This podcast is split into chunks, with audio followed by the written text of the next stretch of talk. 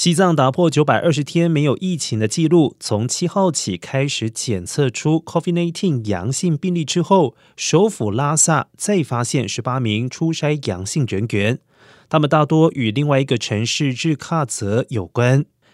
日喀则是八号起实施静默管理三天，人员不进不出。且各县区立即展开全员核酸检测工作。而根据公告，日喀则的酒吧、KTV、甜茶馆、藏餐馆、博物馆等场所暂停营业，严控人员聚集；宗教活动场所暂时关闭，暂停宗教活动。而西藏上一次出现病例是在二零二零年一月二十九号。